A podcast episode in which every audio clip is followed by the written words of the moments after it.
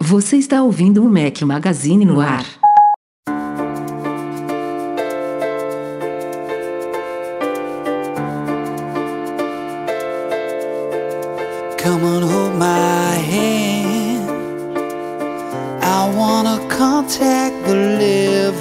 Fala galera do Mac Magazine, bem-vindos ao nosso podcast 432. Estamos ao som de Robbie Williams. Se você estiver ouvindo o podcast editado pelo Eduardo Garcia, é claro. Bom dia, boa tarde, boa noite, boa madrugada a todos. Fala aqui Rafael Fishman, seu host, com o meu companheiro inseparável Eduardo Marques. Só nós, hein, Edu? Quer dizer, grande, dos Rafa, três. grande, só, é, só nós, mais ou menos, né? Porque a gente tá aqui com um convidado mais do que aguardado. Que Baita tocou- convidado e uma galera aqui ao vivo acompanhando pelo youtube.com.br Mac Magazine toda semana, quinta-feira, pontualmente às seis da tarde do horário do Brasil. Estamos aqui, hein? É isso aí, Infalíveis. acabou, acabou essa fase aí de gravar só eu e você, ou só você e Breno, ou uma vez na vida só eu e Breno também, que de vez em quando acontece, galera. Rafael, de vez em quando é também. raridade mesmo. É, de vez em quando ele sai, dá uma fugida aí, vai, tira uma De semaninha de férias. Se- seja justo, de vez em nunca. Não, acho que aconteceu umas duas vezes ou três no máximo aí na, na história do Não, podcast. não que eu me orgulhe de ser workaholic, mas é, é- é a realidade.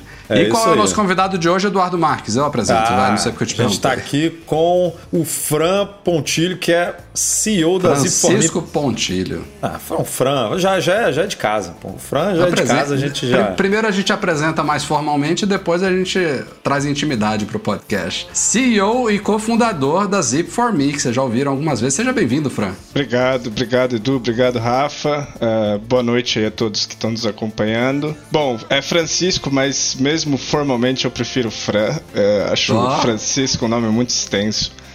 E, então fiquem à vontade de me chamar de Fran, de Chico. Chico é meu avô que me chamava assim, né? Chico. E é isso aí. Obrigado pelo convite mais uma vez. É um- uma satisfação enorme estar aqui. É é um prazer nosso não, ter, não só tê-lo você é, aqui no podcast, como ter a Zip4Me como parceira do Mac Magazine já. Temos um tempinho já aí que a gente iniciou essa história e, e uma das coisas mais bacanas de parceiros assim é o feedback positivo do- da nossa audiência, que mostra que o casamento funciona muito bem. A gente levando o resultado para vocês, vocês trazendo feedback pra gente pa- positivo e a galera que é impactada por essa comunicação também usufruindo do serviço que vocês oferecem, que a gente vai falar um pouquinho aqui para quem ainda ou, ou ouviu ou não ouviu e não sabe exatamente como Não funciona. entendeu como é que funciona, não entendeu É. qual é o benefício real da coisa. Nada melhor do É. que o criador disso daí para para explicar. Aliás, a Zip4Me existe desde quando, Fran? Bom, a Zip4Me, ela começou de uma forma informal em 2017. né? Naquela época a gente ainda chamava de minha caixa de correio, que é aquele negócio, quando você vem para os Estados Unidos, todos os seus amigos querem que você envie coisas para eles pro Brasil, né? E começou- Amigos e, e- e desconhecidos também, É, né? Que é. aparecem quando vem. Os caras surgem debaixo do chão. Ô, lembra de mim? né? Lembra de mim? Não, manda mensagem pelo direct do Instagram. A gente "Ai, vocês estão aí, É. traz aí. Estudamos Você- no segundo semestre da faculdade, você lembra? Isso. Não, a faculdade tá próxima ainda. Tem os caras que fiz o pré com você lá, quando a gente tinha 12 anos. Mas enfim, aí eu vi que o negócio começou a ficar, entre aspas, incômodo porque eu tava fazendo de graça, né? Falei, pô, isso aí tá tomando meu tempo pra caramba. E por que não transformar nisso numa renda extra, né? Porque eu tava. Eu vim aqui como estudante e. Vivi, vivendo do dinheiro que eu, que eu produzia no Brasil. Né? Só que o dólar começou a dis- disparar em 2017, né? Eu falei, cara, não tá dando pra, pra viver com o dinheiro que eu tenho no Brasil mais não. Preciso arrumar alguma coisa pra fazer dólar aqui, né? E comecei a cobrar os amigos e, pô, o negócio deu super certo. Eu fiz 5 mil clientes. Os primeiros 5 mil clientes que a gente fez foi tudo boca a boca, né? Amigo de amigo, amigo de amigo, amigo. Aquele cara que a gente não se via há 50 anos aparece. E depois o Gil, que é atualmente meu sócio, né? A gente já tinha um negócio junto. Falei pra ele, cara, isso aqui, eu tô vendo que isso aqui vai virar um, vai virar um business, né? Vamos, vamos tocar? Aí ele aceitou o convite, a gente mudou o nome, né? Minha caixa de correio é muito português. E nesse bate-papo lá atrás a gente decidiu que a gente não ia atuar só com o Brasil. Então a gente precisava de um nome mais internacional, né? E pra quem não sabe, Zip for Me é a tradução de tipo envie para o meu CEP, né? É, o zip é de zip code e é CEP em inglês, né? Então a gente recebe para você aqui, né? E depois envia para você no seu CEP no Brasil. E é isso, a história da Zip Me começou assim. Agora, formalmente, a Zip Me existe há dois anos, tá? Informalmente há quatro. Boa, boa. E para quem. Agora você me corrija se eu estiver errado, só para quem ainda não pegou a explicação, vale re refazer aqui. Quando você se torna um cliente da Zip4Me, quando você cria uma conta lá, você recebe um endereço nos Estados Unidos, que por sinal fica num estado, num dos poucos estados americanos que não cobram imposto sobre as compras, que é, é, é, a depender do que você comprar, faz uma diferença significativa. Pra vocês terem uma ideia, São Francisco cobra 8,875%, é um número grande, quase 9%. Miami e Orlando co cobram na faixa de 6 a 7%. Nova York eu acho que é 9%, se não me falha a memória. Enfim, então se vocês considerarem, por exemplo, a compra de um Mac de mil, mil e quinhentos, dois mil, três mil dólares, esses 8 a 10% aí em média fazem uma baita diferença. Então, geralmente, você... é o, geralmente é o custo do, do envio daqui para o Brasil, essa economia. Isso. Ah. Aí, aí, essa economia que você faz na compra do produto já é o valor que você vai é, pagar para a Zip4Me fazer o serviço dela, que é empacotar e mandar o produto para o Brasil. É, e uma das coisas mais legais que eles fizeram, não sei se vocês fazem isso desde o começo, mas é a possibilidade de você. Você não é obrigado a comprar uma coisa, ela chega lá e eles despacham. Você pode ir armazenando algumas compras lá e fazer um pacotezinho e já economizar mais uma vez, colocando tudo numa caixa só, ou, ou pode ser múltiplas caixas também, mas num envio só para o Brasil. Então, e não necessariamente precisa ser só Apple. Você pode comprar um, um iPad, pode comprar algumas é, As pessoas pensam muito em Apple, óbvio, porque, né? Mac Magazine, a gente está falando de Apple. É, e Apple é um ótimo exemplo porque os preços no Brasil são exorbitantes, como a gente sabe, e mesmo com o câmbio do jeito que está, ainda assim vale muito mais a pena comprar nos Estados Unidos. Mas tem coisa que vende nos Estados Unidos que simplesmente não vende aqui no Brasil. Exato. Tem vários produtos, várias coisas coisa. que você só encontra nos Estados Unidos e não encontra aqui. Então você pode tanto economizar em alguns produtos que vendem aqui, é, mas que você vai comprar mais barato nos Estados Unidos, como ter acesso a produtos que você não, não tem acesso hoje. É, morando no Brasil. Então, é o melhor, literalmente é o melhor dos dois mundos, né? Perfeito. E tem uma outra questão também que é assim, né? É, a gente fala muito sobre Apple porque Apple é um tipo de produto que se você enviar daqui para o Brasil e mesmo assim, mesmo sendo taxado pela Receita Federal, ele continua saindo em média 30% mais barato do que o valor à vista do produto aí no Brasil. Então, é, a gente já usa muito o Apple para fazer é, propaganda, para mostrar o nosso trabalho, porque são produtos que se o cliente importar baseado naquilo que a gente divulgou, ele não vai ter uma experiência diferente. Né? E eu digo isso porque às vezes, por exemplo, você pega um produto, sei lá, vou dar um exemplo recente, tá? De um cliente que me, que me veio na memória aqui agora. Ele comprou um Amazon Echo Dot, né? É o Alexa. E ele quis importar só o Echo Dot. E aí você pega um produto que custa R$ 49,90 aqui, se eu não me engano, dólares, né? E você vai gastar mais 20, 30 dólares para mandar para o Brasil. Ou seja, esse produto vai ficar o preço que ele custa no Brasil, se não mais caro. Agora, se esse cara pega esse mesmo produto, aí ele compra um iPhone, ele compra, sei lá, roupa na, na, na loja de roupa que ele gosta de usar e tênis, não sei onde, faz um envio maior, ali é outro esse é um, quando o frete é bem utilizado, né? Esse é um tipo de produto, tipo de importação que vai ser 100% das vezes econômico se você comparar com o valor do Brasil, mesmo colocando imposto na frente, mesmo colocando custo de frete, os nossos serviços, vai ser sempre e, e é mais importante econômico. deixar claro aqui que o negócio todo é 100% legal e a Zip4Me dá toda a orientação para você fazer a declaração do que você está comprando para a Receita Federal e pagar os devidos impostos para isso. Pode ser que você dê sorte e o seu produto não seja selecionado, a Receita não cobre o imposto, Pode ser, mas a ideia aqui é que mesmo pagando em dólar, com a cotação como está agora, pagando o frete da Zip4Me, que a gente já explicou aqui que basicamente se anula pelo fato de que eles estão num local que não tem a cobrança do imposto americano, e mesmo pagando os devidos impostos de importação no Brasil, você vai fazer esse processo legal, você vai você recebe um DARF, né, né Fran? Quando você paga os impostos, Isso, o produto fica 100% exatamente. legalizado. Mesmo assim, você pode economizar 30%, por exemplo, na compra de um Mac. Então, é uma continha, cê, cê, você paga 60% de, de imposto sobre o que você importa. Então é uma continha ali que é muito simples de fazer, é, de considerar o pior cenário possível, por exemplo, de você pagar todas as taxas, todos os impostos e ver quanto que você vai economizar, podendo inclusive economizar mais ainda se você der uma certa sorte. Então é, é, é um no-brainer, como fala em inglês, né? É, hoje como, como empresário, né, eu tenho duas barreiras na nossa frente que às vezes segura o brasileiro de comprar aqui. Que a primeira barreira é um mito que foi criado em cima do processo de importação. Né? Você quer comprar fora, você vai pagar 100% de imposto e não sei o que de ICMS, e não sei o que, vai ficar três vezes o valor do produto no Brasil. Isso é, cara, isso é, são, são mitos que são criados pelos próprios fabricantes ou lojistas ou pessoas que não querem que você importe aqui, né? Ele quer que você compre na mão deles aí no Brasil e pague mais caro e dê o lucro para eles. Né? Então essa é uma barreira que a gente vê todos os dias e é, é é meia hora para explicar para o cliente, né? Que, porque às vezes a pessoa não quer fazer o cálculo, não é que não sabe, não quer, né? É, porque acredita em mito. E a segunda barreira é aquele é, é achar que o que a gente faz é, é ilegal, é, é muamba, né? É, é, é, tipo os coiotes atravessando a fronteira do Paraguai lá, né? E não tem nada disso, cara. Você fez uma importação, Receita Federal taxou, o produto tá legalizado, cara. Se a Receita Federal não taxar e passou por eles também, também tá legalizado. Você deu sorte, né? E deixa eu você só não, pode, que... só não vai poder sair e voltar de novo, porque aí você não tem o documento. Mas eles estão é, no Brasil, você, não, você, você fez o caminho todo certo, você não tem com o que se perfeito, preocupar. Perfeito. É, e se você sair e voltar com um, né? É o pessoal, você nunca vai ter dor de cabeça por causa disso, né? Ó, quem tá aqui, ó, Mac Mazzi, ó, Breno Mazzi apareceu, não está aqui com a gente, mas mandou um, um chatzinho aqui que poderia ser super chat, não foi, mas eu vou ler mesmo assim.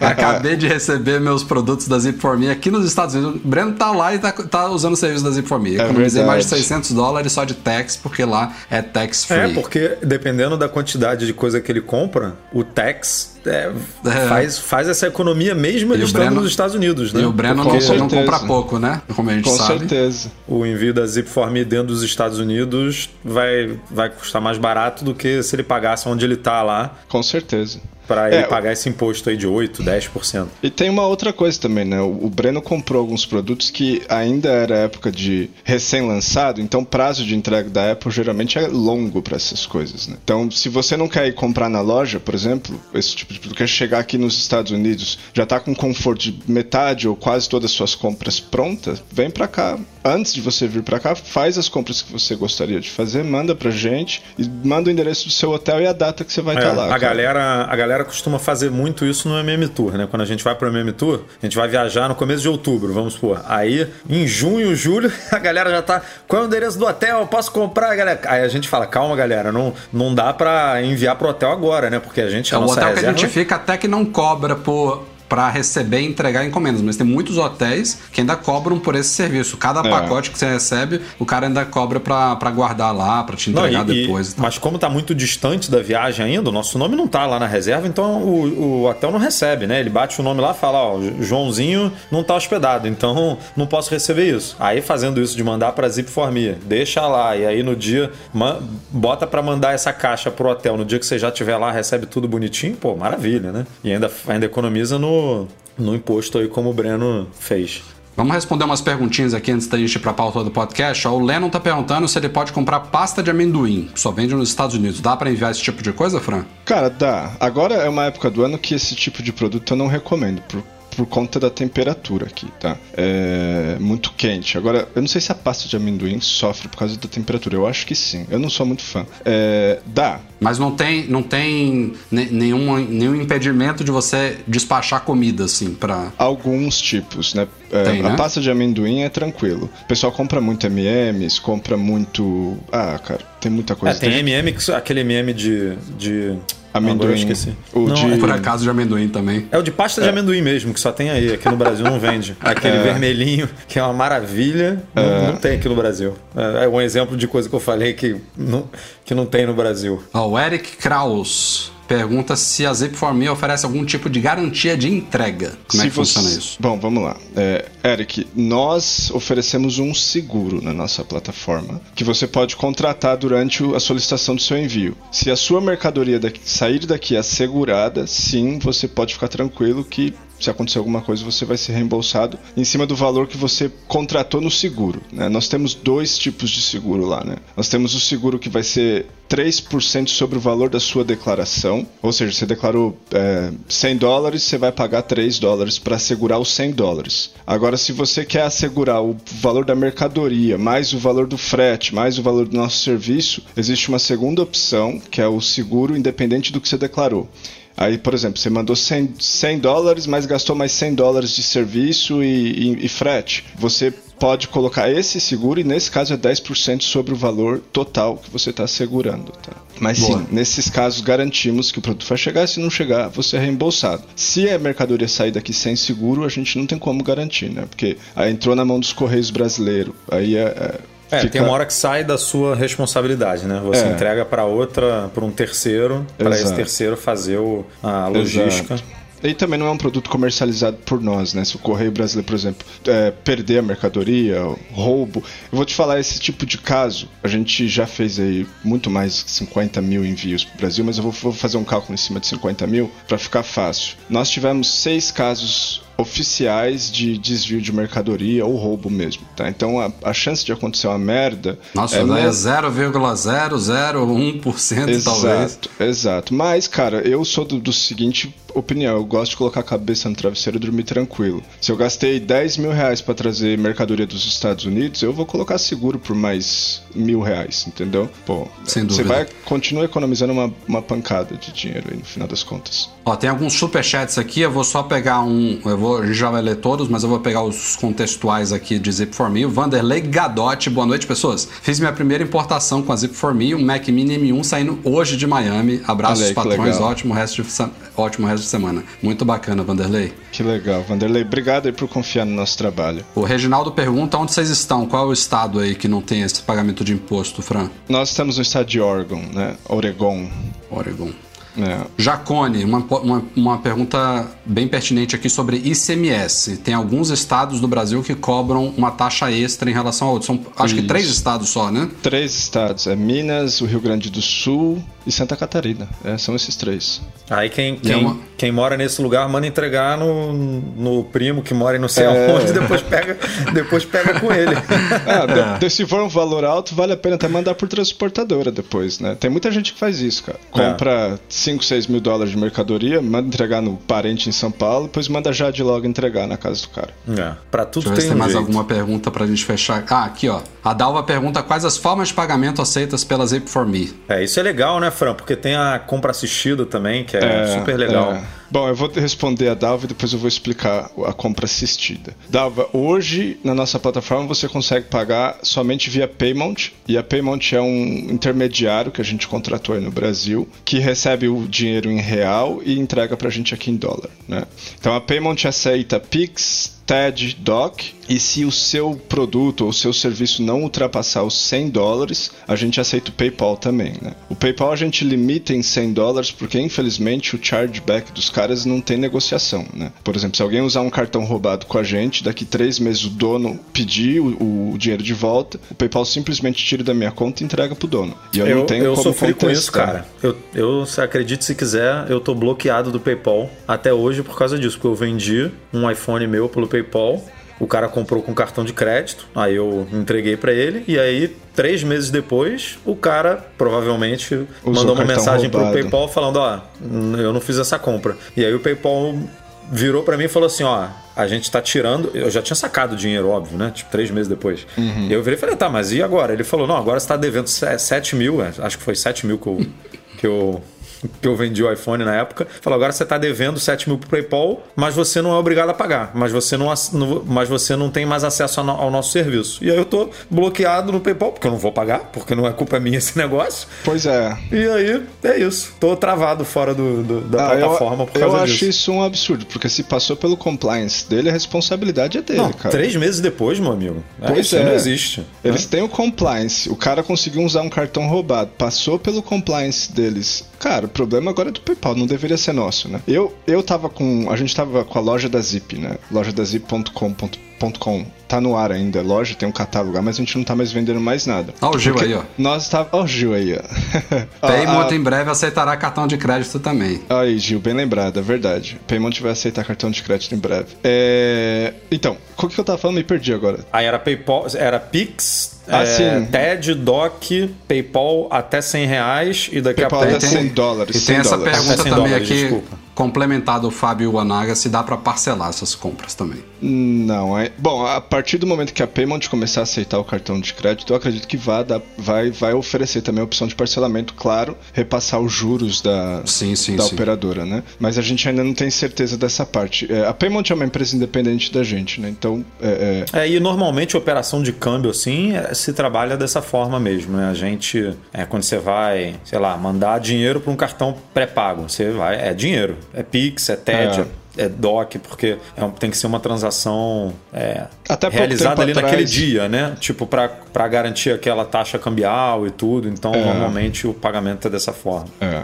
E até pouco tempo atrás o Banco Central não permitia a compra de dólar, não importa como você está comprando, via cartão de crédito. Parece que isso mudou recentemente, entrou uma PEC aí. É, eu tomei por fora, mas eu, numas reuniões com o pessoal da Paymont, eu ouvi isso. O César Bittencourt mandou um superchat aqui. Obrigado, César. Agora sim aprendi a usar o superchat. e tem Show. um outro comentário dele aqui embaixo. Ó, tá esperando dois AirPods, um Magic Keyboard e um iPad Pro M1 chegarem na Zip4Me também. Pô, Olha que legal. Uma bela de uma compra. Gostei desse, dessa compra aí, ficou boa. É, foi uma primeira importação e tanto, hein, César? Obrigado aí por confiar na gente. E confiar dessa forma pra gente mostra que realmente estamos fazendo um bom trabalho. O cara já depositar esse, esse- essa quantidade de produto. É já- verdade, é verdade. Marco Daia também mandou um superchat e a mensagem separada aqui perguntando se eu posso pagar o iPhone no Brasil. Eu não entendi exatamente. Sim, eu acho que eu entendi Você a entendeu? pergunta dele e foi algo que eu deixei de, de explicar, inclusive, na pergunta Manda da. É, isso daí é o que a gente chama de compra assistida, o Marco.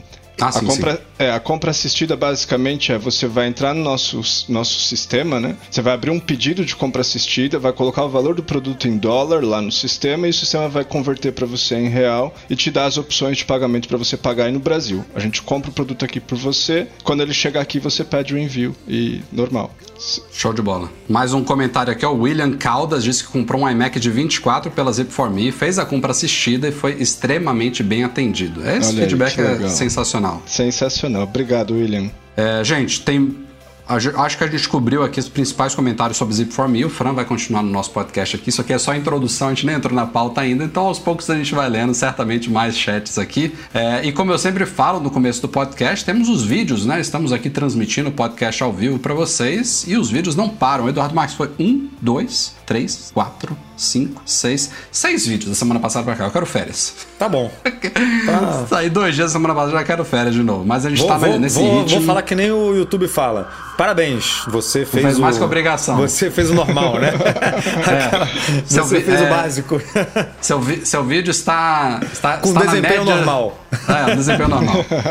É, é super, super estimulante. Mas a gente está nesse ritmo desde que saíram as primeiras betas dos novos sistemas da Apple aí para cobrir todas as novidades, né? Fazendo vídeos detalhando tudo. E agora a gente está na leva do Monterey, do macOS 12. Fizemos um vídeo sobre SharePlay, já que está funcionando na beta 2 do iOS 15 também. Um vídeo sobre atalhos do Mac, outro sobre as novidades do aplicativo gravador, um sobre notas rápidas, que também vai estar no iPad OS 15, recursos do Monterey exclusivos para Macs com chip M1 e hoje saiu um sobre o novo gerenciador de senhas do macOS Monterey e também do, do, do Safari 15. Então, seis vídeos da semana passada para cá, amanhã tem mais um e o ritmo continua forte. A gente nem entrou ainda em iPad OS 15. Tem um leitor nosso, o Thiago Ferreira. Devo pegar com ele amanhã, ele vai emprestar pra gente um iPad. Eu não tô com iPad aqui, a Zip4Me não me mandou um, eu tô sem iPad.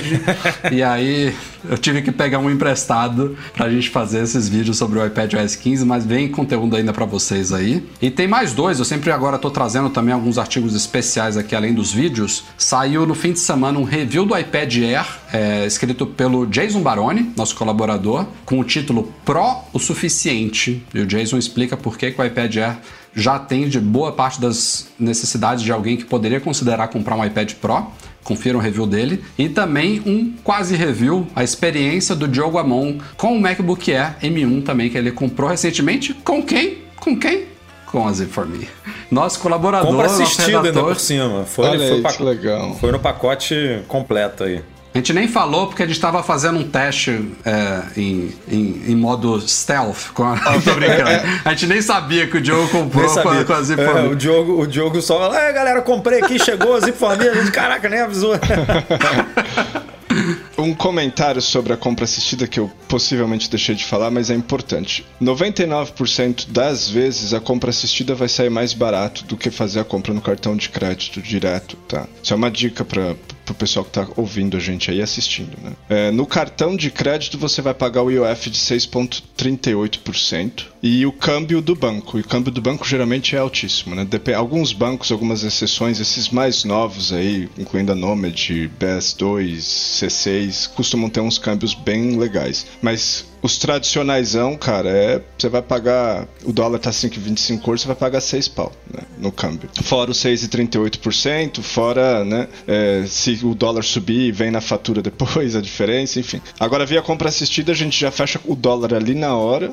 Você paga 0,38 de IOF, ou seja, você já economiza 6% de cara. O câmbio, 99% das vezes vai ser mais barato do que o câmbio do cartão. Então, compra assistida é uma boa para quem quer economizar mais ainda, né? É. Muito muito bom, ótima dica. E para a gente fechar essa introdução aqui, mais um superchat aqui do Nelson Filho. Obrigado, Nelson. Parabéns, pessoal. O Zip for Me oferece também verdadeiras aulas de importação e compras nos Estados Unidos. Muito bom. Olha que legal. É, o, Fran, o Fran faz umas lives aí, né, Fran? É, Tem... é youtuber, o Fran é youtuber. É, Fran é youtuber. Tá lá. A gente publicou, acho que a gente publicou dois vídeos, né? Desde que a, a Zip for Me tá com a gente. É verdade. O Fran tá lá, ó. Tá, tá, dois posts, ele tá lá nos dois vídeos lá mandando ver. O cara é bom. Simbora então pra pauta. Continue mandando aí chats e superchats que a gente vai lendo aqui sobre as informações.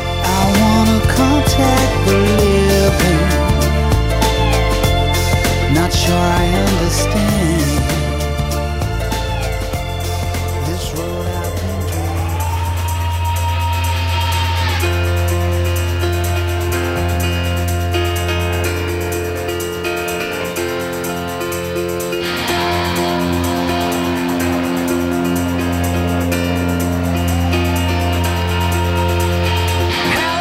começar o podcast falando de rumores aqui sobre iPads. É, primeiro, os modelos é, de 2022 de, de iPads. É, tem uma parte curiosa sobre os rumores. Na verdade, são iPads e MacBooks em 2022. É, o que, que vai, vai, chegar no ano que vem. Eles falam que os iPads de 2022 vão incorporar um chip de 3 nanômetros, com um novo processo de fabricação ainda menor do que o atual. O atual o A14 Bionic e provavelmente o A15, que vai sair esse ano, ambos são fabricados em 5 nanômetros nanômetros, que já é fantástico, né? É, e aí estão dizendo que o iPad do ano que vem, provavelmente o Pro, vai pular para um processo de 3 nanômetros, só que os iPhones vão ficar em 4 vão passar para 4. Eu achei isso curioso porque, assim, eles não deixam muito claro na reportagem, mas pode ter um pouco a ver com a evolução desses novos chips da Apple, de começar realmente a, a, a dar uma maior diferenciação entre os chips mobile ou chips de entrada utilizados é, em Macs, por exemplo, mais de consumo, e chips profissionais destinados aos Macs mais parrudos, iPad Pro.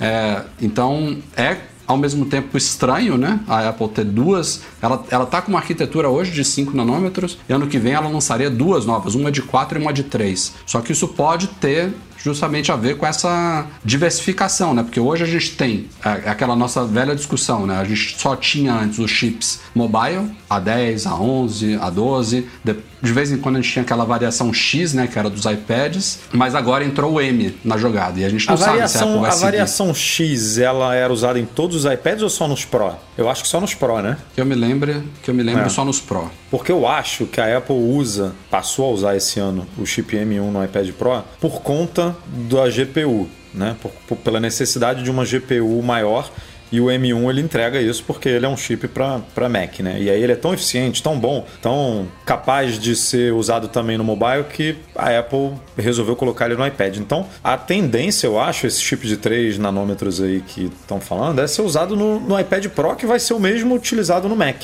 né? E aí você tem um, uma arquitetura de chip utilizados nos Macs e nos iPads Pro, que são os iPads que precisam de um desempenho gráfico maior, né? Tanto por conta do tamanho da tela, quanto por pela necessidade de, né, que a gente sempre fala aqui de rodar aplicativos mais parrudos, quem, quem, quem vai rolar um, quem vai rodar um editor de um Pixelmator Pro e tal. Provavelmente vou optar pelo, pela tela do iPad Pro, que é maior, né? Que tem mais espaço, que tem é, uma qualidade melhor. Então a Apple deixa esse chip para esses, é, esses aparelhos que, de novo, na, no meu entendimento, ele se diferencia mais pela GPU. A CPU, a gente mesmo viu em vários benchmarks antes do M1, quando o M1 foi lançado, que ele era muito pau a pau com o A14, né? Ele tá, ficava ali um pouquinho na frente, tal, mas de CPU é muito parecido. E aí você usa esse chip. O iPhone não precisa de uma GPU absurda, né? Um iPad mini não precisa de uma GPU absurda, porque o uso é mais é mais de CPU ali mesmo. Né? Então você tem um,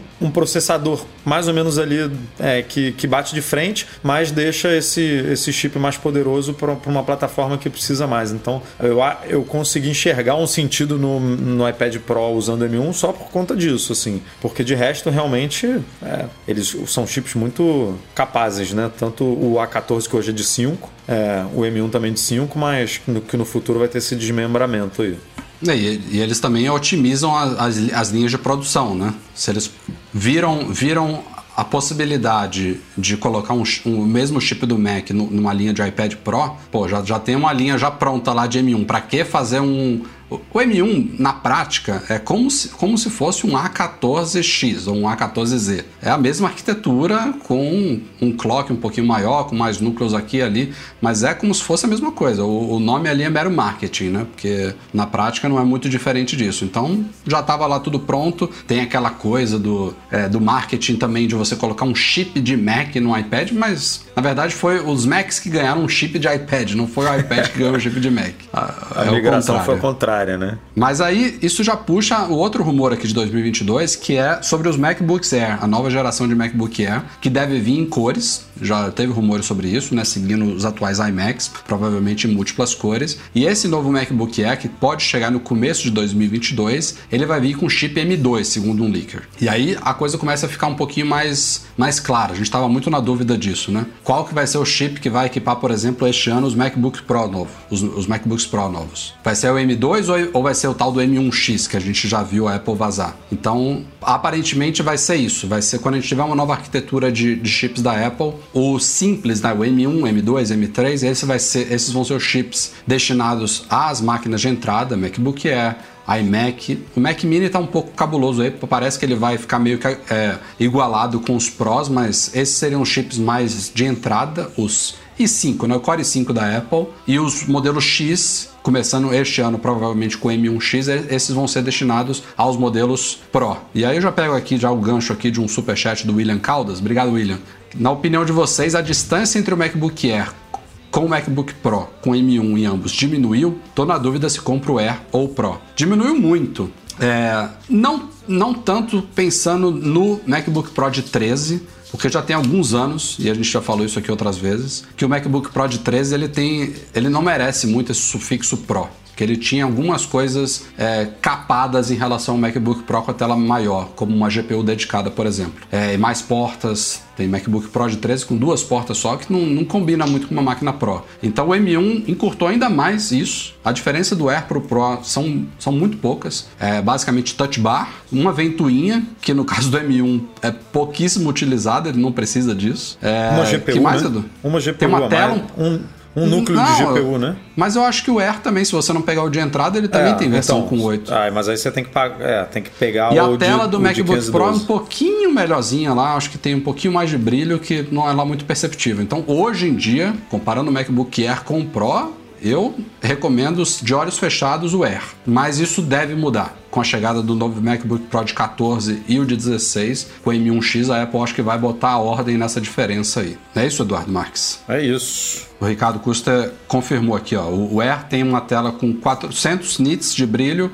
e o Pro de 500 nits. Mas assim, a menos que você trabalhe muito, sei lá, num, num quintal, num, é, o ar livre, lá, né? Num, é, numa cafeteria assim aberta, no Starbucks assim, no, onde dá, né, para fazer isso, Fran? Aí e sentar num Starbucks, num jardinzinho ali fora para abrir MacBook é. Pro, assim, você não vai conseguir, você não vai sentir muita diferença não desses 400 para 500 nits. É, e depende da necessidade do uso também, né? Porque o cara que quer mobilidade, ele vai no Air. né? só pela mobilidade. Agora, se ele quer ah, algumas atividades que requerem mais do, do equipamento, ele vai no Pro. Né? Tipo, É, ainda tem isso, né? Eu tava falando aqui das, das poucas vantagens do Pro, mas o Air também tem as vantagens dele, né? Porque esse negócio é fininho, super leve. Minha esposa tá com um, eu fico puto da vida quando pego na minha mão, porque o negócio tá gelado e fino e leve. E o meu, um trambolho, queima a mão, se de 16, pô, é, é incrível. Vai chegar a hora diferença. dele. Vai chegar a hora dele ganhar essas novidades e. Só não dá pra ficar muito mais fino, né? Porque de fino ele, assim, já tá no limite É, ali, não, eu acho, né?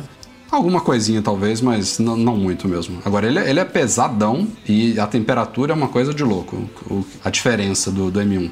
No máximo, ele fica É, morrendo. bate- o que me incomoda mais é a bateria e eu tô doido pra ver como que vai ser esse MacBook Pro de 16, é, co- como é que vai ser o desempenho dele de bateria, né? Porque é óbvio que ele consome mais, porque ele tem uma tela maior e tudo, mas cara, tem o, o- espaço interno dele vai ser usado só pra bateria, porque a placa lógica dele vai ser um negocinho mínimo. Então, eu tô doido pra ver assim, a Apple deve quebrar um recorde aí de, de, de notebook, né? De duração de bateria com esse MacBook Pro de 16. Tô curioso.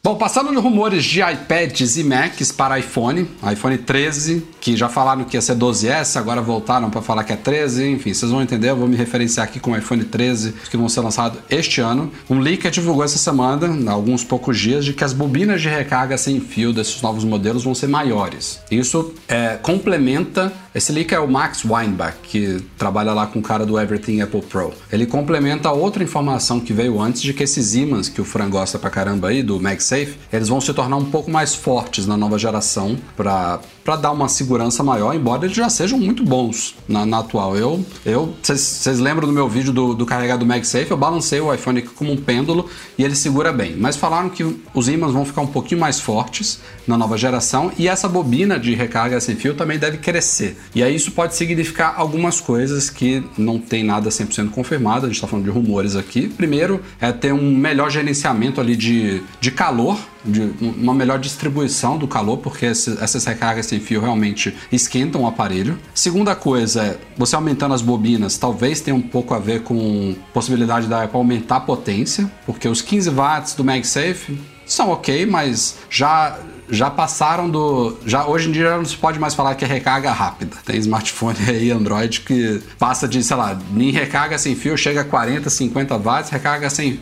Isso sem fio. Recarga sem fio tem alguns aí doidos passando de 100 watts de potência, que a bateria certamente não vai durar muito. Mas enfim, é, 15 watts a Apple demorou muito para chegar lá, ainda é exclusivo de acessórios compatíveis só com o MagSafe, então seria muito bem-vindo se ela conseguir aumentar isso na nova geração. Eu tenho uma pergunta sobre coisa- isso. Fala eu lá. vejo, eu vejo muita gente comprando o, o carregador do antigo Mac, que é de 30 watts, pra fazer a recarga do iPhone. É, recarrega mais rápido, mas não detona a bateria fazer isso? Não, não. A Apple, você usando os carregadores oficiais dela, inclusive eu tenho um vídeo no, canal do, no nosso canal do YouTube que eu fiz um teste todo sobre isso usando um, um medidor de potência. Aham. É, inclusive eu, eu usei o do meu MacBook Pro, que é de 96 watts, o de o MacBook Pro de, de 16 polegadas, e o próprio dispositivo ele automaticamente ajusta quanta poten quanto potência que ele vai puxar. Então, o iPhone, se não me falha a memória, atualmente a recarga com o fio do iPhone não passa de 18,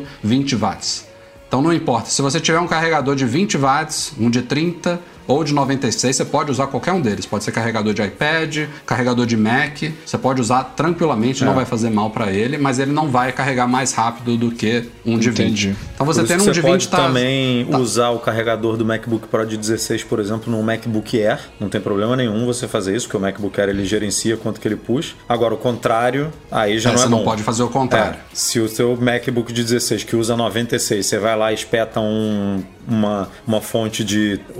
do MacBook Air eu nem 45. sei quanto que tem, acho que tem 20, É é, 29 30. ou 30, é. É. Aí vai, vai ficar devendo, e aí isso prejudica de alguma forma ali a bateria, né? Vai, vai minando Na verdade, ali. ele nem. Às vezes ele nem consegue carregar. Se você estiver trabalhando ao mesmo tempo, ele só. É, se você estiver não é exportando um vídeo ali, aí, aí é que não vai mesmo.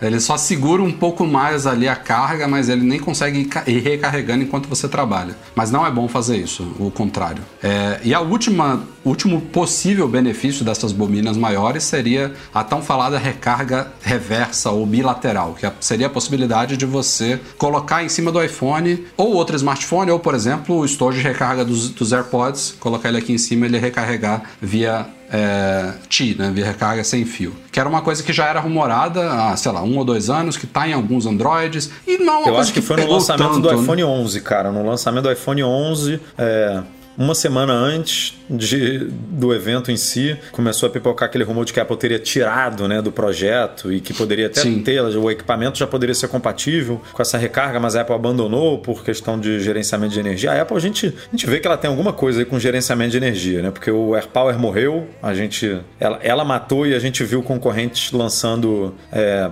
esses acessórios não iguais, mas muito parecidos, né? Que você carrega, que tem múltiplas bobinas e você carrega o dispositivo em qualquer lugar que você jogar ali no, no tapetinho. É isso que o Rafa falou de 15 limi- do limite de 15 watts, né? Tem do, sem fio e limite de 20 com fio, que a concorrência já está mandando ver aí em, em recargas mais. A, a Apple é muito, eu não sei se ela é muito precavida, né? De ó, vamos andar devagar aqui para, porque se eu tiver um problema desse num aparelho que eu vendo, sei lá, 70 milhões a cada três meses, é, é um problema, né? É uma dor de cabeça. Não é que nenhuma, sei lá, vou chutar aqui, uma, sem querer menosprezar, porque não é menosprezar, mas uma Motorola que vai vender alguns poucos milhões a cada três meses. Se a Apple dá um tiro desse e acerta o pé, ferrou, né? É, é, um, é um problemão. Então ela é muito, realmente, muito devagar, assim, né? Muito tímida com esses negócios. Mas Você não acha que tem uma questão de o quão mal para a saúde esse negócio faz quanto mais maior a voltagem, né? Porque você está exposto àquele negócio o tempo todo. Eu acho que deve ser uma das preocupações da Apple também de não soltar um negócio assim, né? É, e ela, com esse negócio de saúde de bateria que ela implementou há pouco tempo, ela fez a gente, eu vou dizer a gente, eu vou me incluir nessa porque eu já fui, mas hoje em dia nem tô mais tão ligado. Refém, né, disso, de ficar acompanhando ali a saúde da bateria do iPhone, e aí quando o iPhone mudou, que é, foi no iPhone 11, né, a primeira geração que ela lançou com esse carregador de 20 watts, que é, em poucos meses, dois meses de uso, a saúde da bateria começava a reduzir para 99, 98, 97 rapidinho, e aí a galera, caramba,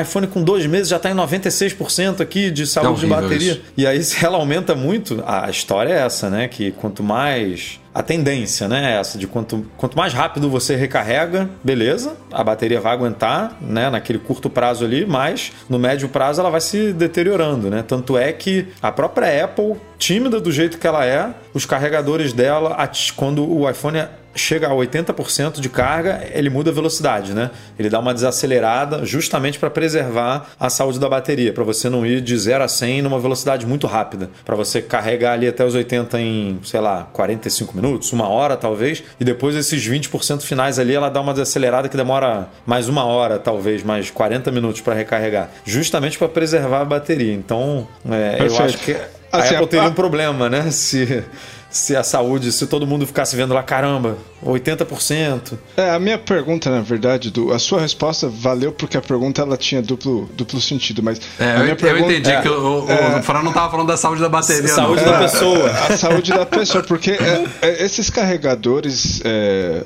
eles, eles de alguma forma eles emitem algum tipo de radiação, uma onda, sei lá. E eu acho que quanto maior a voltagem disso, mais exposto você tá como pessoa mesmo, só seu corpo, né, esse tipo de coisa. Eu sou eu sou meio cabreiro com essas coisas de ficar tipo comprando é, 55 roteador Wi-Fi, porque esse negócio é, é- tá aqui, a gente tá vivendo no meio disso. É uma onda de, de rádio, é uma onda de alguma coisa. Eu, fico, eu sou meio assim, atento com esses negócios. E tem outro risco também quando a gente fala de bateria, né?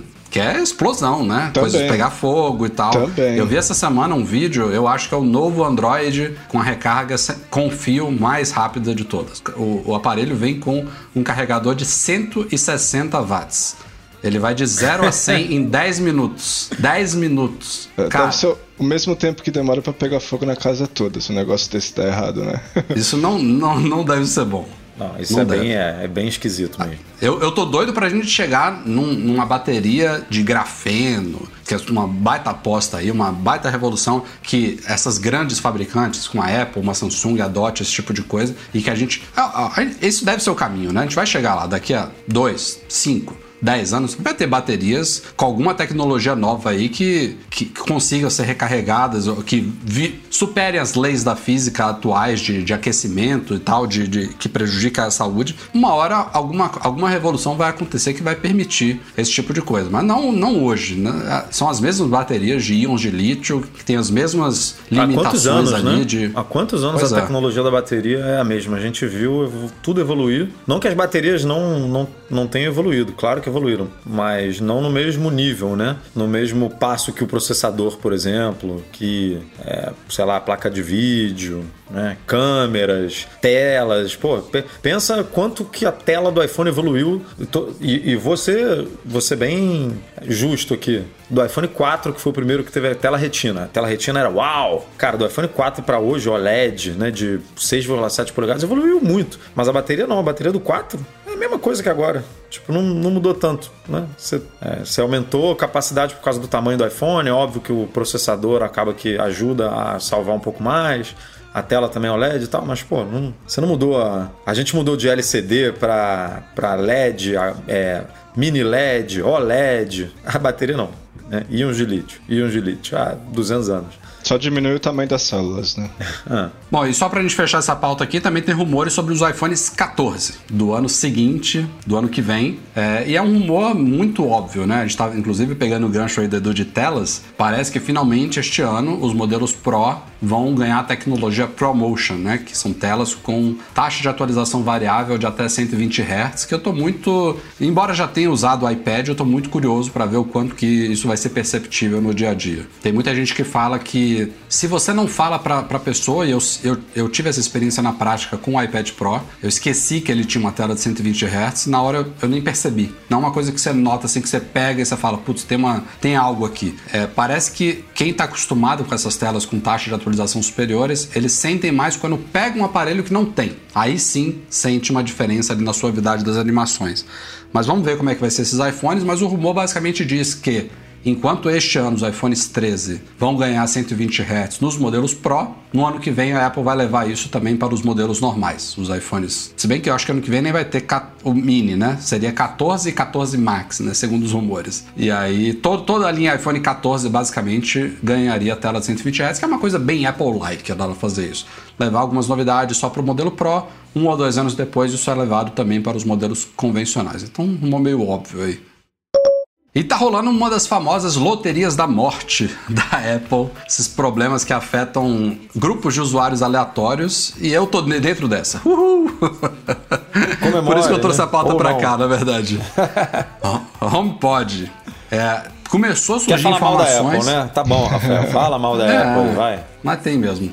Começaram a surgir algumas informações sobre a galera que tava rodando a beta do, da versão 15 no HomePod, com alguns probleminhas, mas até aí, pô, uma das betas iniciais, a gente nem ia cobrir esse assunto lá no site, porque é esperado que beta tenha esses percalços, mas alguns dias depois que surgiram essas informações sobre as betas, e eu acho que no caso da beta do 15 nem tava matando de fato os HomePods, né, Edu? Era Não, não. A, a beta era superaquecendo só. Superaquecimento, né? É. É. superaquecimento. Pois é. Alguns dias depois disso, começaram a pipocar muitos relatos, e eu não sei porque só surgiram agora, mas enfim, foi uma matéria do 95 Mac. O Mac Rumors também fez uma- um levantamento de muitas pessoas que estavam falando disso. Eu não sei porque eu não pesquisei, eu, eu não, não tinha associado o meu caso a isso, mas o, at- atualização 14.6, que saiu há pouco mais de um mês, no final de maio, ela tem afetado muita gente é, que tem HomePod e brincando, né? É, matando os HomePods, que foi um dos meus... Eu tenho dois HomePods aqui, os dois tinham sido atualizados para 14.6 e um morreu da noite pro dia. E ele tava também com esse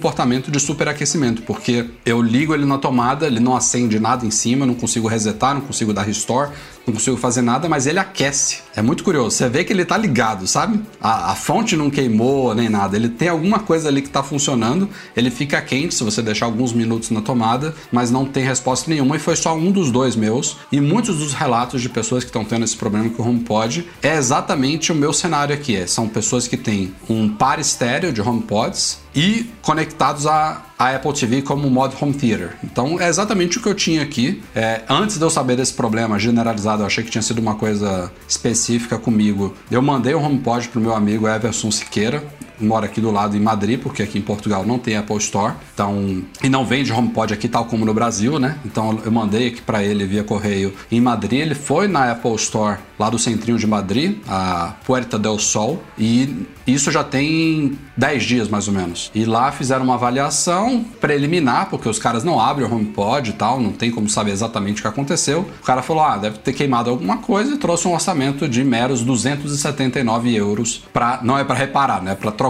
Se ele, se ele se ele tivesse aprovado, se eu tivesse aprovado, né, que ele fez um favor para mim, é, sairia de lá com um HomePod novo mas obviamente não aprovei. Não vou pagar 280 euros por um negócio que pifou do nada. E aí, tô sem, estava sem saber o que fazer até agora. Agora que começou a pipocar isso, é, por um lado é uma má notícia, né? Porque tem muita gente. Teve um cara que tinha acho que 19 HomePods. 19, 7 quebraram. 7 foram Imaginando, pô, o cara deve ter um par estéreo em cada banheiro, né? De HomePods. Com certeza. Não, o cara, cara tem, tem 19 uma, o cara tem e queimou uma, 7. uma casa, meu amigo, que deve ter é, umas quatro salas, é, uns oito quartos, né? duas cozinhas, aí externo, interno, aí botou HomePod em tudo que é lugar. É, mas assim, é claro que a notícia do, do problema é muito ruim, mas o fato de o problema ter vindo à tona agora, está na mídia, a gente cobriu no Mac Magazine, 95 cobriu, Mac Rumors cobriu, Apple Insider cobriu, isso agora vai chegar mais forte ao, aos ouvidos da Apple, e a Apple tem histórico de quando um update afeta uma parcela X de usuários, ela faz a troca dos dispositivos sem cobrar nada por isso. Então eu tô dando agora um tempo, o, o HomePod ficou lá com o Everson, falei, pô, não precisa mandar de volta para cá, vamos ver o que, que eu faço. E, e agora eu tô esperando a informação correr lá dentro para ver se a Apple reconhece alguma coisa em relação a esse update. E é curioso, voltar né? Porque na é um loja. problema de um produto que já saiu de linha, né? que ela acabou de tirar de linha. É óbvio que ela ainda tem estoque pra caramba desses produtos, ela tem não, que oferecer. Estoque, ela, ela continua oferecer... provavelmente fabricando unidades para reparo. Sim, ela uma tem que oferecer suporte por 5 anos e é um produto que não tem reparo que ela, ela pega, ela cobra esse valor aí que o Rafa falou, de 200 e poucos euros, nos Estados Unidos deve ser uns 200 e poucos dólares, mas ela simplesmente pega o produto, recicla ou faz o que ela tem que fazer e te entrega um novo. Não tem conserto, né? Não tem, ah, a minha, Mas, cara, o meu visorzinho daí... de cima aqui quebrou, eu vou trocar só o visorzinho. Ou o meu tecido rasgou, eu vou trocar só o tecido. Não, ela vai trocar tudo. É, mas é curioso, né? Porque ela tirou já os, o, o de circulação, os dois modelos, o preto e o branco, e agora possivelmente tem um pepino aí para resolver para entregar algumas unidades aí de graça para algumas pessoas. Mas isso daí, eu acho assim, a Apple tá no direito dela de fazer um produto não reparável, embora ela seja extremamente criticada por isso. As pessoas compram o produto sabendo que ele. Você olha o HomePod, você vê que não tem nenhum parafuso ali. Você tem que inclusive rasgar aquela, aquele tecido exterior dele, a iFixit rasgou, né, para conseguir abrir ele. Até aí é uma decisão de design de engenharia da Apple. O que eu acho que não pode acontecer é o consumidor. Eu não estou falando isso por causa desse meu problema específico, não. Eu falo sobre qualquer produto da Apple. Aliás, eu tive outro problema similar também, que foi o da tecla S, clássico problema de alguns anos atrás. Por que, que a minha tecla S parte e eu tenho que pagar por um, uma top case inteira do Mac? Por que, que, por exemplo, poderia ser a fonte do meu HomePod ou o display superior queimou? Por que, que uma peça queima e você tem que pagar pelo, pela unidade completa de substituição. Porque assim, a Apple preferir te dar um produto novo, na, em vez de fazer o reparo, ela está no direito dela, tanto quanto dela, de desenhar um produto que não é reparável. Mas o consumidor não pode ser responsabilizado por isso. Se a fonte do meu HomePod queimou, eu tenho que pagar, sei lá, vou chutar aqui, 30 euros por uma fonte nova. E aí, ou a Apple troca a fonte do HomePod, ou ela me dá um HomePod novo. O que ela, o, o que ela precisa é resolver o meu problema. Então, assim, ela, é, mas ela acaba ela, se. Como ela cons como ela desenha o produto dessa forma, ela não precifica. É, o Mac ainda tem, né? Três, quatro peças ali que você pode substituir, como você falou. Mas o HomePod, o Apple Watch, os AirPods, são produtos que você não tem. Você tem um preço de troca, né? É, dentro da Apple. Porque ela não faz de um jeito que você possa reparar uma ou outra peça, né? No caso do HomePod, poderia trocar fonte, poderia trocar, sei lá, o tecidinho em volta e o painel de cima. Ou um hum. ou outro alto-falante que tem queimado, né? Porque ele tem oito alto-falantes, se não me engano. É, imagina, dois alto-falantes queimaram. Você poderia, né? Ir lá em. Ah, é, pô, cada alto-falante custa sei lá quanto, troca aqui dois. Pum. É, óbvio que a gente está sendo aqui, né? Bem minucioso. No caso do seu teclado aí, pô, Poderia trocar só a letra S no, no melhor cenário. No pior cenário, o teclado inteiro. Agora, nunca o teclado, a bateria, o alto-falante e o trackpad, né? Sei lá, o alto-falante não, mas o, a top case é o teclado, bateria e trackpad. É. Mas a Apple faz isso, e aí, indiretamente, indiretamente não, né? Diretamente, a gente acaba sendo prejudicado, cara. Porque no caso dos AirPods, por exemplo, é a mesma coisa. Se um lado queima, ou se a bateria termina, você joga. É um produto que a Apple vai lá e joga fora, recicla de alguma forma, mas ela tem que te dar um novo. Então você tem que pagar, ela bota ali um preço que seja ok pro, pro, do, pro, pro reparo dela, né? Pra troca do produto. Provavelmente um preço É, perto ali. 15% do que ela, abaixo é, de um preço de um novo normal. do que ela, do- da fabricação ali, próximo. Ainda assim, ela ganha um pouco de dinheiro também com, esse- com essa troca. Então, a gente vai sempre ser prejudicado nesse esquema, porque você não vai pagar pela fonte para ela te dar um aparelho inteiro, entendeu? Não vai. É, e não a vai Apple rolar. vai pegar esse produto danificado e vai leiloar pra quem trabalha fazendo remanufaturação dessas coisas. E esse cara vai pagar um valor teoricamente alto por ser um produto danificado pra consertar e revender no mercado como refurbished. né? A Apple ganha dinheiro nas duas pontas nesse, nesse caso. Ela não perde nunca, né? É, Quem tem Apple Care Plus, e é uma raridade eu não ter por causa do home- no, no caso do HomePod, acho que eu não coloquei porque eu falei, pô, esse negócio vai ficar em cima da prateleira da minha, da minha sala, sabe? Não tem por que eu botar um, um Apple Care Plus. E eu. E é, é muito. Assim, de novo, a gente tem N coisas a criticar da Apple, reparo, preços, etc. Mas a Apple tem um histórico de fazer produtos bonitos, de qualidade, duráveis e tal.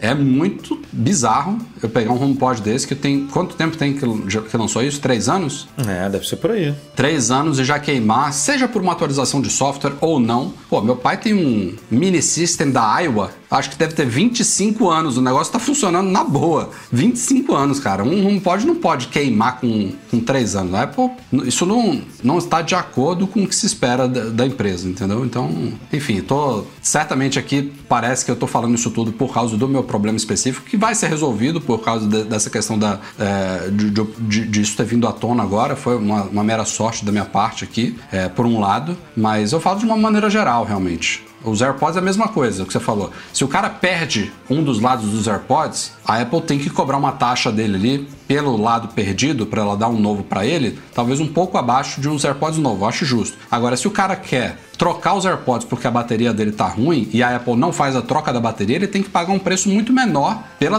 troca da bateria. Se ela vai dar um novo para ele, é problema dela, entendeu? Esse tipo de coisa que, que eu acho que é, é, é onde ela cai muito em investigações, que está sendo super é, cobrado hoje em dia. Tem o lado do de os produtos serem reparáveis, de você poder levar, você mesmo trocar, você mesmo poder abrir, um técnico qualquer especialista ali poder fazer aquilo ali. Esse é um lado. O outro lado é o quanto que ela cobra pelas coisas. Ela é muito fácil, né, para ela fazer produtos não reparáveis e quando dá algum problema, cobra o preço geral. Nem que o cara, o cara que avaliou meu HomePod nem sabe o que queimou ali dentro. Ah, toma aqui, ó.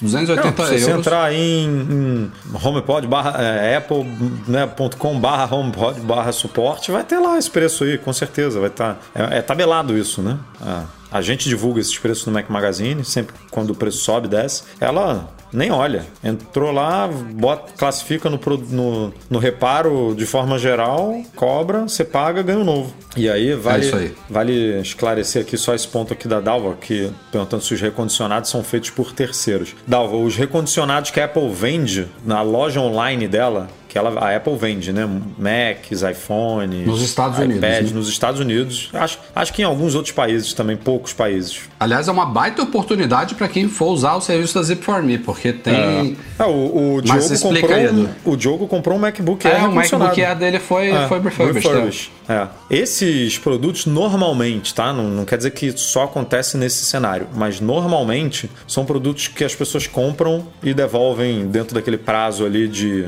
É, acho que são 14 dias, né? Que tem nos Estados Unidos. A pessoa comprou um iPhone, comprou um Mac, comprou alguma coisa, testou, não gostou, devolve. E aí a 30 Apple. dias. É, aí são 30 dias. 30 dias. É, aqui no Brasil são 14, se eu não me engano. Na e a Apple é uma das 14. poucas que oferece, inclusive, para compra física, né? Porque online é, é obrigado aqui no Brasil. Mas físico não, porque físico, na teoria, você foi lá, test, né, olhou o produto, pegou na mão e tal. Então você tem mais certeza da compra que você está fazendo. Online você não necessariamente testou, né? Antes. É, o Mas- recondicionado oficial Apple é um equipamento novo, só não pode ser vendido como novo porque foi usado e a lei não permite a Apple vender como novo. Eu né? digo, eu digo mais, Fran. O recondicionado da Apple pode ser melhor do que um produto novo, porque os produtos novos eles saem da fábrica em múltiplas etapas de verificação e tal, até chegar lá. Mas o recondicionado ele já passou por isso tudo antes de, de ser aberto, usado ali, e ele passa novamente por uma série de testes. Às vezes eles trocam alguma coisa, Às lá. vezes não, na maioria dos casos, por exemplo, iPhone, a tela eles vão trocar, porque eles pode ter um micro arranhão ali que imperceptível. Então tem algum, algumas partes de é, design assim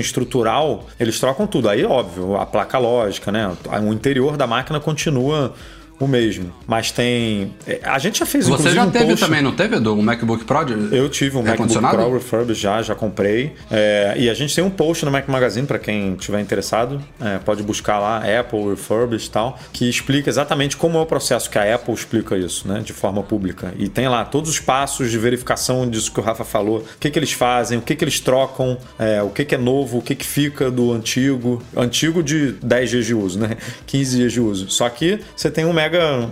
Em alguns casos, você tem um mega desconto ali, que vale muito a pena. Eles trocam até a carcaça se precisar trocar. Uhum. né? Agora, uma, uma coisa que vale a pena é, deixar aqui é o menu dos celulares refurbished no site da Apple é praticamente invisível, né? Escondido. É lá no final da página da Apple, tem 55, informações, 55 milhões de informações e ali no meio você vai achar o menu Refurbished Clearance, né? Então é bem no final mesmo da página, né? Porque muitas pessoas não conseguem achar. A gente recebe essa demanda quase todo dia. Onde que eu acho? Onde que eu acho? Ela, quando ela, ela antes, ela. É porque ela tem algum um par de anos aí que ela mesclou as páginas dos produtos do site com as páginas de compra. Então agora você entra lá, por exemplo, na página do iMac e tem um botão de comprar. Há uns anos atrás, as páginas dos produtos elas até tinham um link para você comprar, mas eram separadas da Apple Online Store. Tinha um link lá de Store no site da Apple que É, eu você entrava na lojinha mesmo.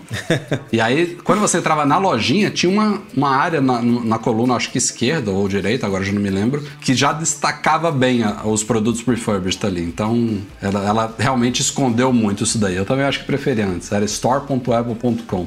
Funcionava melhor. O produto refurbished não oficial também tem muita coisa boa aqui, cara. Pelo menos aqui nos Estados Unidos, né? Eu não, não A Amazon é conheço. campeã, né? tem, tem uma cacetada de, de oportunidades. A Amazon tem uma loja aqui que chama é, Trade More, que é, infelizmente a gente não consegue fazer compra assistida lá porque eles limitam até três compras por dia. Então se a gente abrir compra assistida não dá. Mas o cliente consegue comprar direto com o cartão dele. A Trade More é excelente. Os caras dão um ano de garantia no, no equipamento refurbished dele, manda acessório original. É, tem uma outra que chama Back Market. Inclusive né, fazer uma propaganda aqui. Tem um vídeo no meu canal do YouTube, no canal da Zip, né, do YouTube, que a gente é, o título do vídeo é assim, né, um, aulão para você comprar iPhone recondicionado nos Estados Unidos. São 60 minutos de vídeo explicando sobre esse assunto. É, eu, eu, é mu- vale tanto a pena que o meu iPhone 10R aqui do site que eu uso para fazer os, os vídeos de testes também foi comprado recondicionado aqui em Portugal, numa loja especializada nesse tipo de coisa. E é legal, eu acho que, não sei se é essa loja que você falou, Fran, nos Estados Unidos faz isso, mas essa que eu comprei esse recondicionado aqui, os caras têm, inclusive, eles fazem uma avaliação e uma categorização do refurbished. Então tem o Grade A, o Grade É. B, ou, ou A mais, A menos, B mais, B menos, e aí você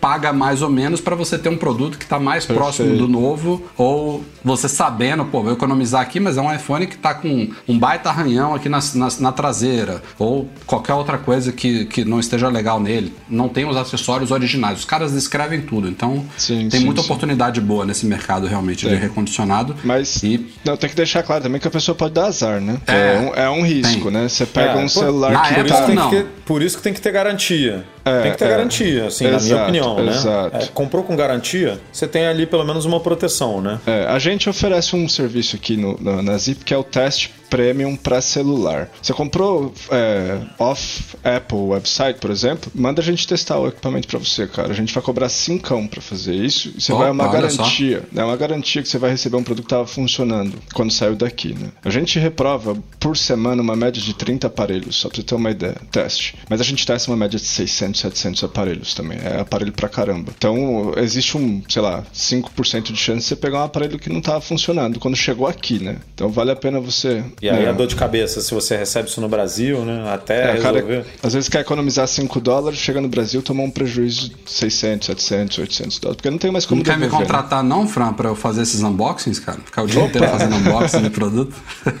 Tá contratado. Meter uma câmera de live lá, né, Rafa? Ficar o dia inteiro abrindo caixa. Cheirando caixa nova de produto toda hora. Pô, vou ficar viciado em caixa cheiro de produto novo. Ah, essa é a melhor parte do trabalho, cara. Adoro fazer isso também.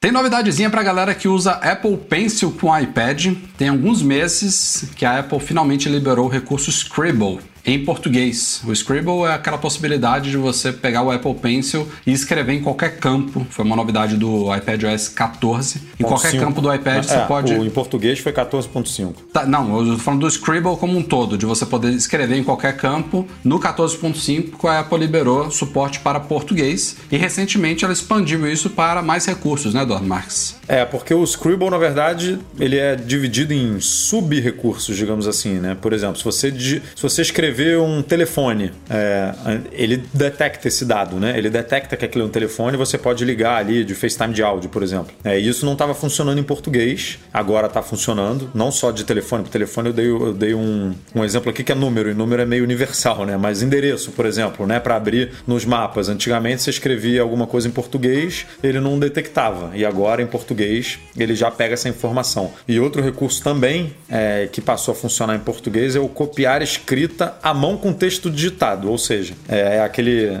que você sublinha, sublinha não, você envolve, né? O texto que foi escrito à mão e aí você copia ele e passa para um documento do Pages, por exemplo. E aí ele passa em texto digitado, bonitinho, né? Isso não estava funcionando em português e agora já está funcionando. E não é só português, na verdade. É, passou a funcionar em português, em alemão, em espanhol, em francês e em italiano. Então a única coisa que ficou pendente aí, que por enquanto só está funcionando em inglês, mas que deve pintar aí em breve nesses outros idiomas, é o pesquisa de caligrafia, que é você escrever alguma coisa ali em português e aí você fazer uma busca da, daquela palavra, né? Do significado daquilo no idioma. Hoje em dia só está funcionando em inglês, mas daqui a pouco Estranho, deve. É, é, eles devem ir liberando aos poucos, né? Até porque você vê, isso não precisou nem de, é, de uma atualização de iOS nem nada, né? Foi servidor. Eles simplesmente viraram uma chavinha lá e do, do nada o que você está escrevendo ali passou a funcionar isso tudo. Ou então estava adormecido já, né? No último 14.6. É isso que eu ia falar, pode ser que tenha vindo, né? No 14.6 eles atualizaram o site esses dias e aí descobriu-se que, que expandiram.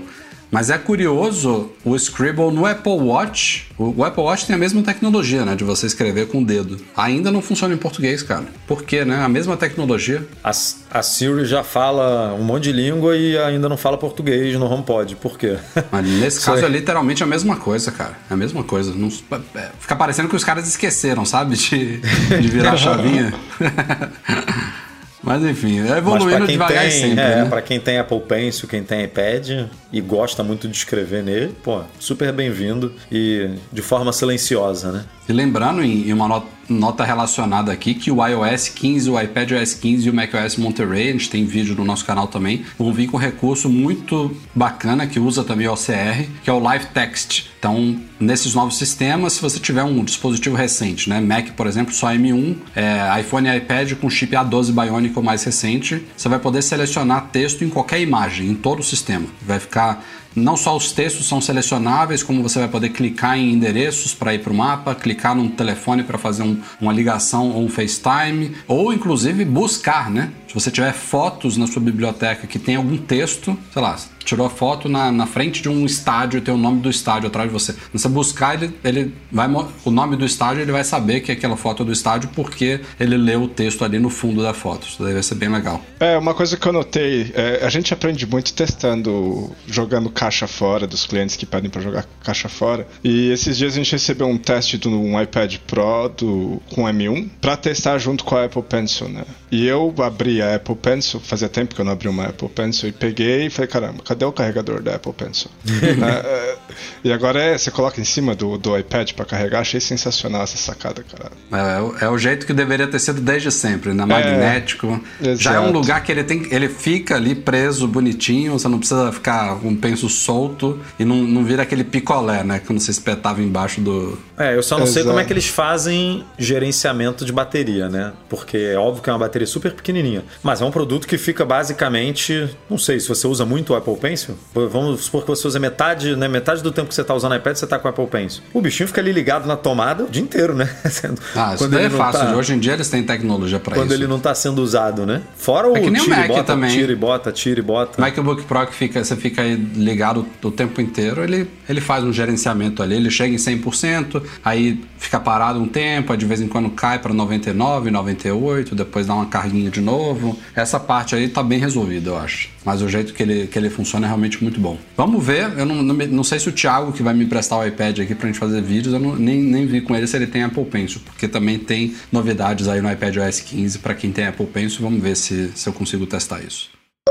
Finalmente, meus amigos, rolou o evento do Nubank na última terça-feira, Eduardo? Terça-feira. Terça, né? Dia... Atrasou uma semana aí e confirmou. Foi um evento bem esquisito. Não precisava de evento, né? Vamos combinar. Não precisava. Vamos combinar que um. Fiz, fizeram por causa da Anitta, na verdade, é, né? Um belo release ali com um videozinho no meio ali do YouTube gravado de, de cinco minutinhos e resolvi isso aí. Ou então era só apontar a galera para o nosso post sobre o Ultravioleta, que já tinha todos os detalhes lá do cartão. Já tinha. Magazine. Falamos. Cara, a gente falou. A gente deu mais informações no nosso post do que a Cristina Junqueira falou lá sobre o cartão. Tinha mais.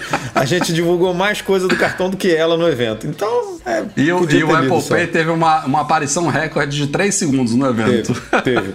Ela, ela simplesmente ela teve, virou, né? ela virou no vídeo e falou assim: galera, por favor, parem de me encher o saco. Vai ter Apple Pay. E aí ela voltou para a apresentação dela, né? E para sacanear, ela falou assim: não sei quando, mas vai ter. Tipo, vamos é. embora pro cartão aqui. Nosso colaborador Gil Ribeiro comentou lá no nosso post que o Apple Pay no Nubank vai chegar no dia D na hora H. É foda, só não, né? pode, só não pode ser igual o Samsung Pay, né? Que o Nubank falou que no lançamento, eu acho, do Samsung Pay, botou lá um em breve. O negócio tem quatro anos, né?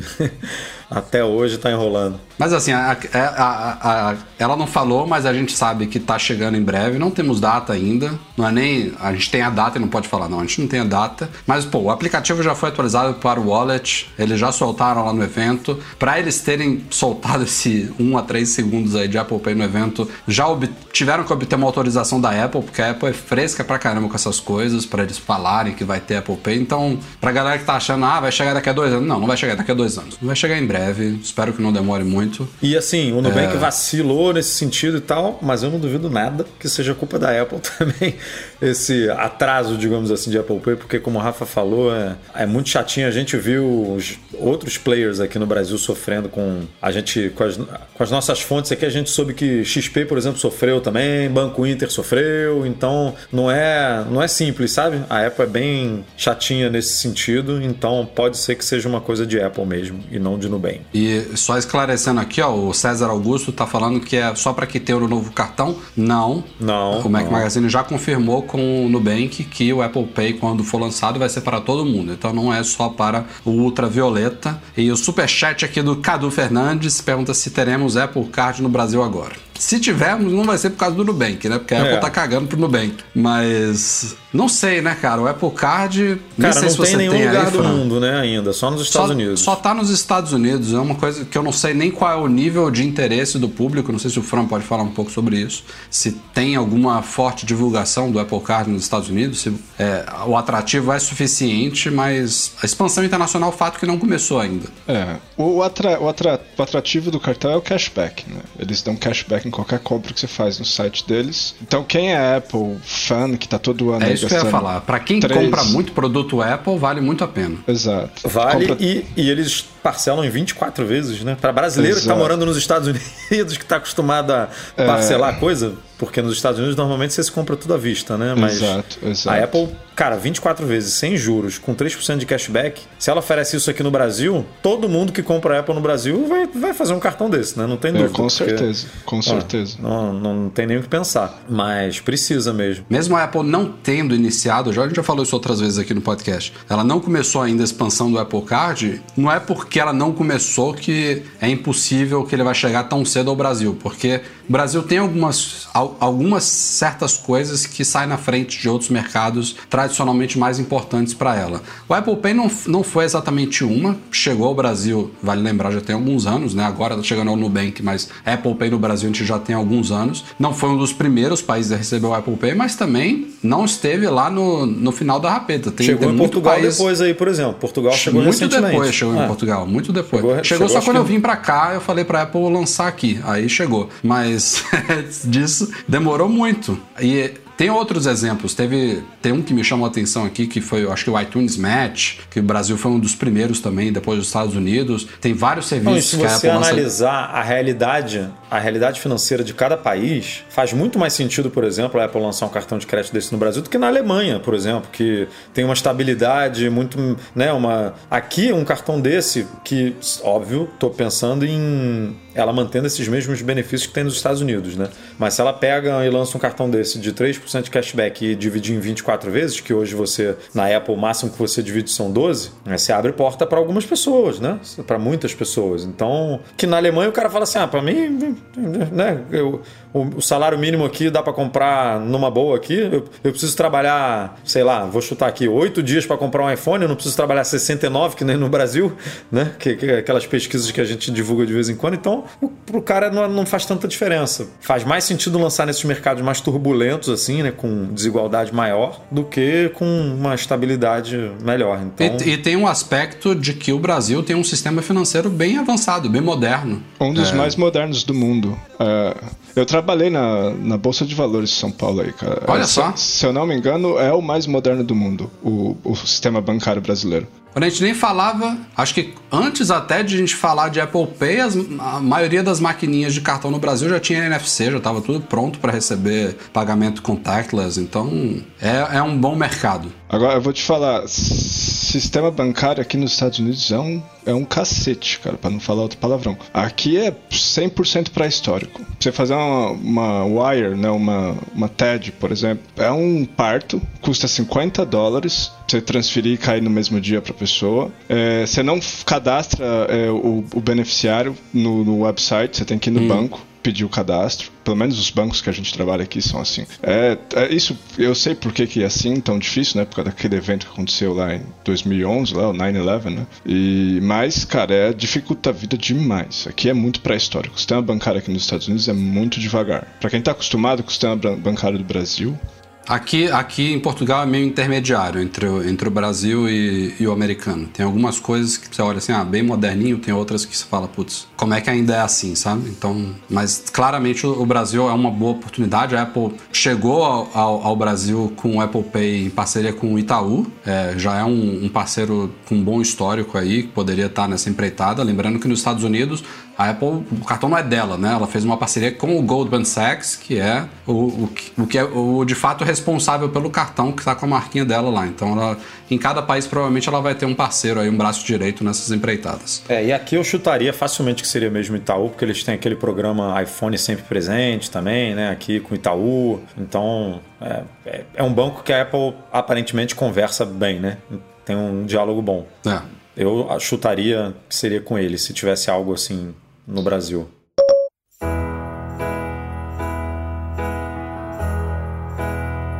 I sit and wait. Senhoras e senhores, vamos ficando por aqui. Este foi o Mac Magazine no ar 432. Começar agradecendo e mandando um grande abraço para o Fran Pontilho, para o Gil, para toda a galera da Zip for Me. Obrigado pela parceria, obrigado por estar conosco aqui neste podcast especial. obrigado vocês aí pelo espaço e, hum, como eu falei, é uma satisfação, um prazer enorme estar aqui com vocês. Valeu, Edu. Até, Valeu, Rafa. Não, não, não vou dizer até semana que vem, né? Cê- É, eu semana que vem vou me ausentar aí, uma semaninha. Vou descansar um pouquinho, viajar com Vou a ter que família. chamar a equipe reserva, ver se Breno Masi aparece. Breno Maza disse que vai participar da semana que vem, né? Vamos ver, vamos ver. Vamos ver. Mas Tem tem, um, sempre tem um os- que. Um reserva já caiu também, já foi pra repescagem lá da. Tá, tá agora trocando fralda só. Tá. Ou se ele não estiver trocando fralda, ele tá dormindo, um dos dois. porque- Ne- Nessa época não tem muito o que fazer. Ou você tá trocando fralda, ou botando pra rotar, ou dormindo em pé. Estamos falando Então- do Michel? É, o Michel. Então o Michel, Michel, também não, por- pai do Miguel. Ele mudou de O nome. pai do Miguel, né? Papai babão. Mas o Rafa vai convidar alguém aí pra sentar aqui nessa cadeira, substituto por uma semaninha e na próxima eu tô de volta. É. Maravilha, do, boa viagem, boas férias aí, cara. Valeu, obrigado. E o nosso podcast, como sempre, é um oferecimento dos patrões Platinum FixTech, a melhor assistência técnica especializada em placa lógica de Macs, goimports.com.br, Macs a preços justos no Brasil e Icaiu, a solução completa para consertar, proteger, comprar ou vender o seu produto Apple. Fica também um forte agradecimento à galera que nos apoia lá no Patreon ou no Catarse, especialmente nossos patrões Ouro, Eduardo Marques. Vamos lá no nosso bate-bola? Simbora. Alain Ribeiro Leitão, Arnaldo Dias, Arthur Duran, Bruno Bezerra, Carlos Balbo, Cristiano Melo Gamba, Daniel de Paula, Derson Lopes, Enio Feitosa, Fábio Gonçalves, Fernando Feg, Gustavo Assis Rocha, Henrique Félix, Henrique Veloso, José Carlos de Jesus, Lucas Garibe, Luciano Flair, Nelson Barbosa Tavares, Pedro Colbatini, Rafael Mantovani, Ricardo Custer, Sérgio Bergamini Thiago Demiciano. e Wendel Belarmino. Valeu, galera. Valeu também Valeu. o Eduardo Garcia, que edita o nosso podcast semanalmente para vocês. Obrigado pela audiência. A gente se vê na semana que vem. Um abraço. Tchau, tchau. She won't forsake me. I'm loving angels instead.